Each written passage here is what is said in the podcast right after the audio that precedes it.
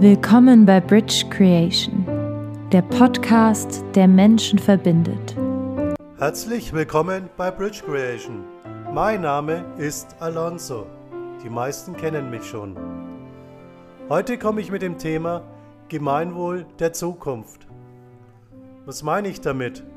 Es geht mir darum, dass der Mensch nun die Chance hat, sein Bewusstsein zu erweitern und tatsächlich alles um sich herum ähm, in den in Augenschein zu nehmen. Das bedeutet, dass er auch die Spiritualität für sich entdeckt, die Politik für sich entdeckt, seine Mitmenschen für sich entdeckt und nicht immer nur in seiner eigenen Welt lebt. Oftmals hatte ich es so, dass wenn ich den Menschen sage, hast du schon mal beobachtet, was da und da in der Politik läuft, haben viele gesagt, Politik interessiert mich nicht, ich beobachte sie nicht.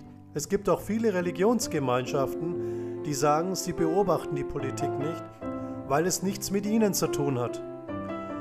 Nun möchte ich nochmal die Frage stellen, warum beobachten wir Politik nicht? Weil wir sagen, die Politiker machen doch sowieso immer nur das, was sie wollen. Wenn wir jetzt die jetzigen Gesetze oder die ganzen Maßnahmen anschauen, was mit Corona auf uns eingeprasselt ist, nehmen wir nur mal den Immunitätsausweis, der jetzt zum Glück wieder zurückgefahren wird. Aber nehmen wir mal an, das würde kommen.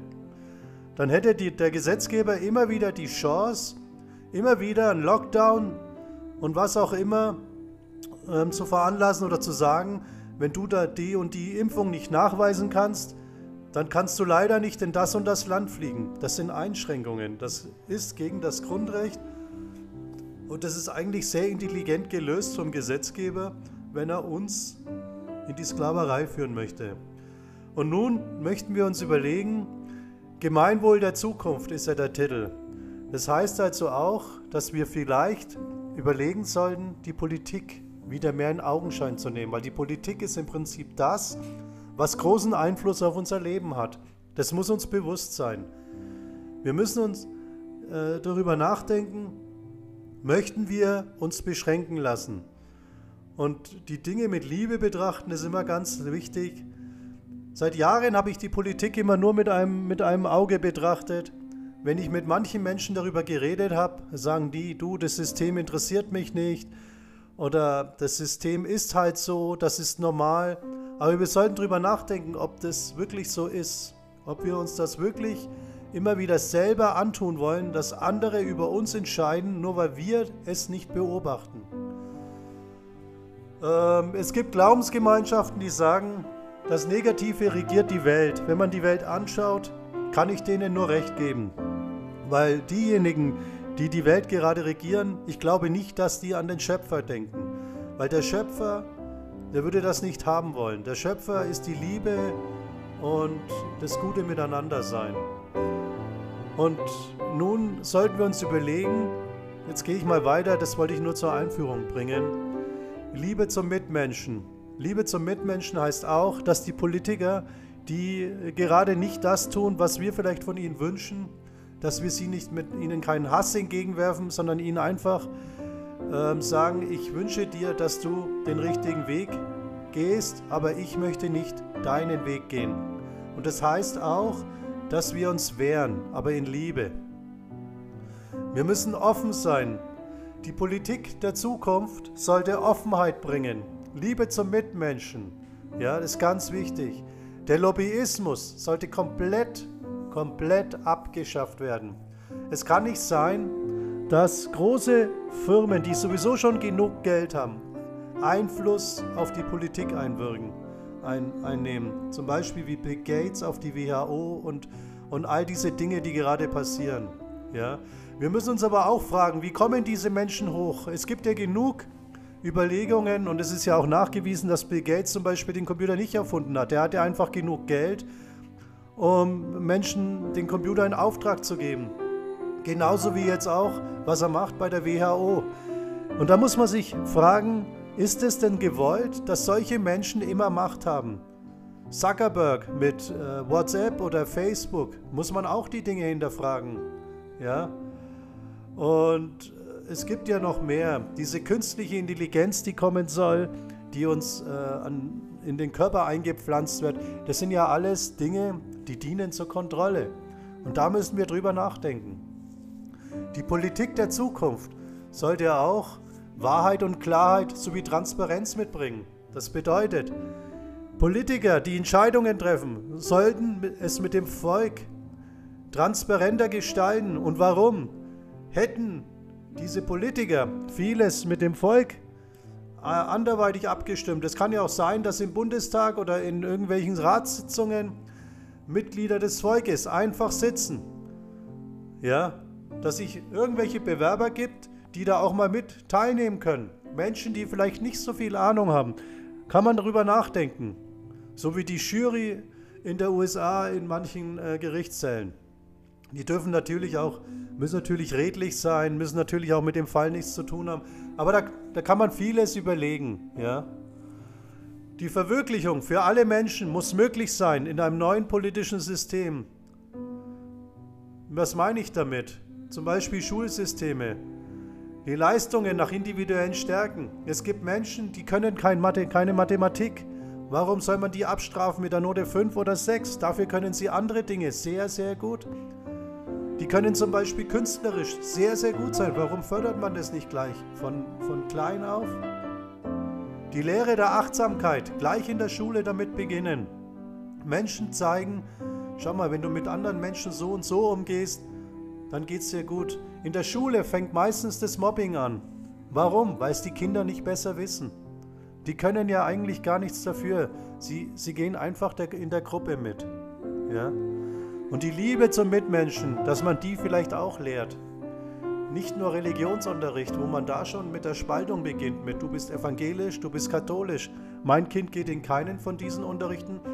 Deswegen muss es jetzt in den Unterricht gehen, wo nur diejenigen gehen, die zum Beispiel dem Islam angehören oder was auch immer. Da muss man sich drüber Gedanken machen. Und wichtig ist auch, dass man die Pädagogen besser in den Augenschein nimmt. Es gibt viele Pädagogen, die haben vielleicht die pädagogische Ausbildung, aber wenn dann ein Kind kommt, was vielleicht nicht ganz in ihren Kram passt, viele Kinder fühlen sich oft gemobbt von irgendeinem Lehrer. Das muss man hinterfragen, das ist ja, ist ja ein äh, Gefühl. Und wenn das Kind dann heimgeht und sagt, der Lehrer mag mich nicht, dann glaubt man dem Kind meistens nicht so. Es gibt aber auch Eltern, die glauben dem Kind, die reden dann mit dem Lehrer, dann wird das Problem gelöst, so sagt man dazu. Aber warum haben wir nicht einfach auch für solche Pädagogen immer wieder Prüfinstanzen, weil wer sagt uns, ob der Pädagoge nicht gerade Probleme mit seiner Frau, mit seinem Mann, mit seinem Mann oder was auch immer, also ich versuche jetzt extra im Androgyn zu reden, ähm, und das müssen wir auch drüber nachdenken, da müssen wir über, überlegen, weil er bringt ja dann auch seine Probleme mit in den Unterricht und lässt die vielleicht an Kindern aus. Ich weiß, das sind alles menschliche Probleme, aber trotzdem kann man darauf achten. Wenn der Pädagoge auch schon an diese Liebe zum Mitmenschen, Lehre der Achtsamkeit, wenn er schon früh, auch in seiner Ausbildung, damit konfrontiert wird, dann lebt er es ja auch ganz anders. Ja? Kinder können hierdurch besser verstanden werden. Und dann können auch die Bedürfnisse der jeweiligen Kinder besser gefördert werden. Man könnte ja auch in, der, in den ersten zwei Klassen, erste und zweite Klasse, dafür sorgen, dass es vielleicht ein, zwei, drei Lehrer gibt, die jeder, jeder für sich das Kind beurteilt, klingt jetzt wieder ein bisschen blöd, aber trotzdem sagt, das und das Kind hat meiner Meinung nach die und die Stärken. Und dann versucht, die Stärken hervorzuheben. Manche Kinder ähm, gehen einfach in dem derzeitigen Schulsystem unter weil sie vielleicht nicht so sind, wie es in dem Schema passen könnte. Kinder brauchen eine fürsorgliche, pädagogische Betreuung. Man sollte da wirklich drüber nachdenken. Ja? Die Schule ohne Abgrenzung ist auch ganz wichtig. Keine Religionen mehr. Es ist unwichtig, welche Religion das Kind angehört. Kommt er jetzt aus Indien? Kommt er jetzt aus aus Pakistan, kommt er jetzt aus der Türkei, kommt er jetzt aus Deutschland. Es ist doch total egal. Er ist ein Mensch. Einfach Man, man hat im Studium Intercultural Management, also wo man wirklich drüber nachdenkt, was haben die verschiedenen Kulturen an sich. Das könnte man doch auch schon in den jungen Jahren den Kindern beibringen. Das war im Studium eines meiner Lieblingsfächer. Dass man den Kindern vielleicht gleich von Anfang an lehrt, alle Menschen sind gleich. Alle Menschen sind gleich. Und den Kindern in dem Moment schon beibringt, dass sie über den Tellerrand blicken. Das ist ganz wichtig. Und auch, dass Frauen und Männer dieselben Rechte haben. Schauen wir nach Afghanistan beispielsweise. Afghanistan habe ich eine gute Bekannte, mit der habe ich auch viel drüber geredet. Die Frauenrechte in Afghanistan, die sind nicht mehr oben. Das ist absolut in Vergessenheit geraten. Wir in Deutschland ist es zwar besser geworden, wir in jeder Firma, in jeder äh, politischen Ebene kommen jetzt immer mehr Frauen, ist auch gut so. Frauen haben eine andere Sichtweise. Aber dass man das auch gleich im Kindesalter lehrt. Wenn wir jetzt die Politik anders gestalten wollen, dann müssen wir uns auch mal die Ministerposten anschauen. Minister sollten sich mit ihrer Aufgabe schon lange beschäftigt haben. Verteidigungsminister, der sollte auch tatsächlich irgendwas damit zu tun gehabt haben. Umweltminister, der sollte wirklich auch in die Richtung studiert haben oder, oder mit, mit irgendwas in der Umwelt wirklich zu tun gehabt haben, man mit Tieren, die Liebe zu Tieren haben und, und die Liebe zu dem, was er tut. Nicht Hauptsache er hat einen Ministerposten, Hauptsache er verdient gutes Geld und kann dann irgendwann in Rente gehen und hat sein Leben lang ausgesorgt. Das kann es nicht sein. Und da müssen wir wirklich drüber nachdenken. Und das sind Kleinigkeiten, die ich jetzt angeschnitten habe. Wir sollten uns wirklich mit der Politik beschäftigen drüber nachdenken, was könnte mir und meinen Nachkommen in Zukunft helfen.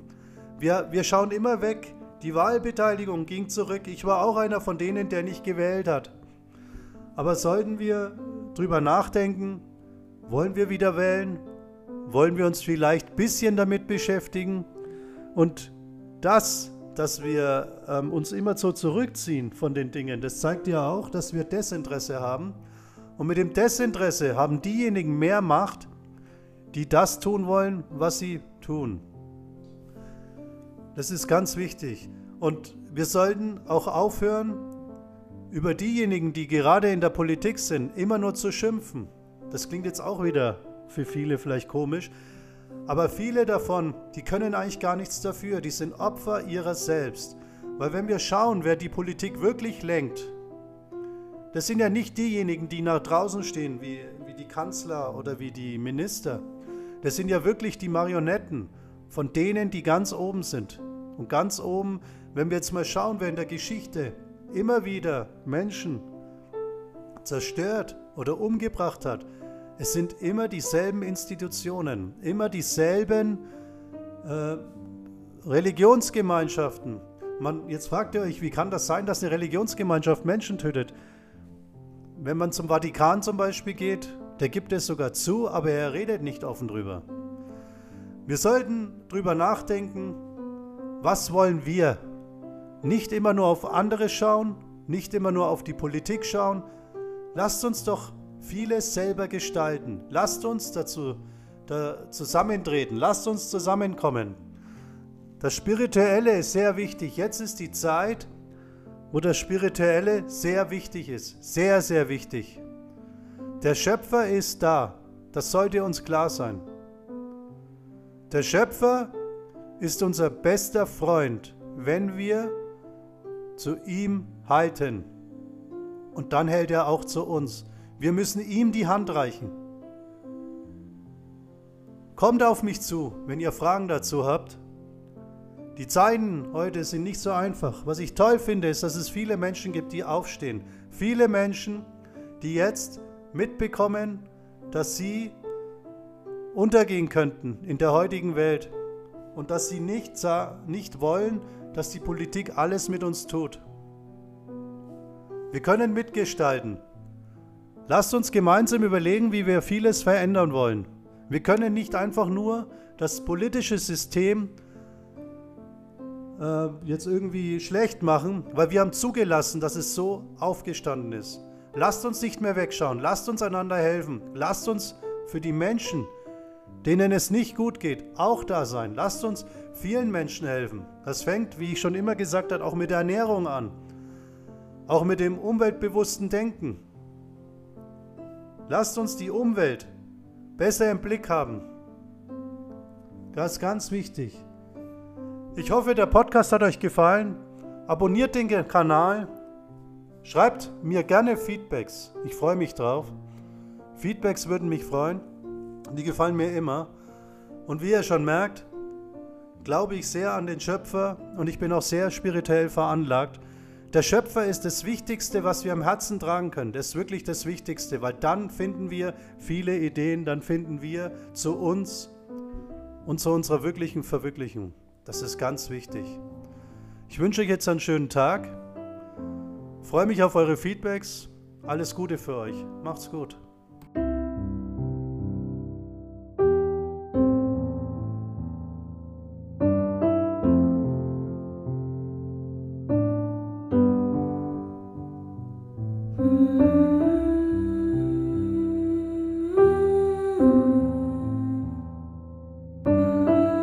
Das war ein Podcast von Bridge Creation. Vielen Dank für Ihre Zeit.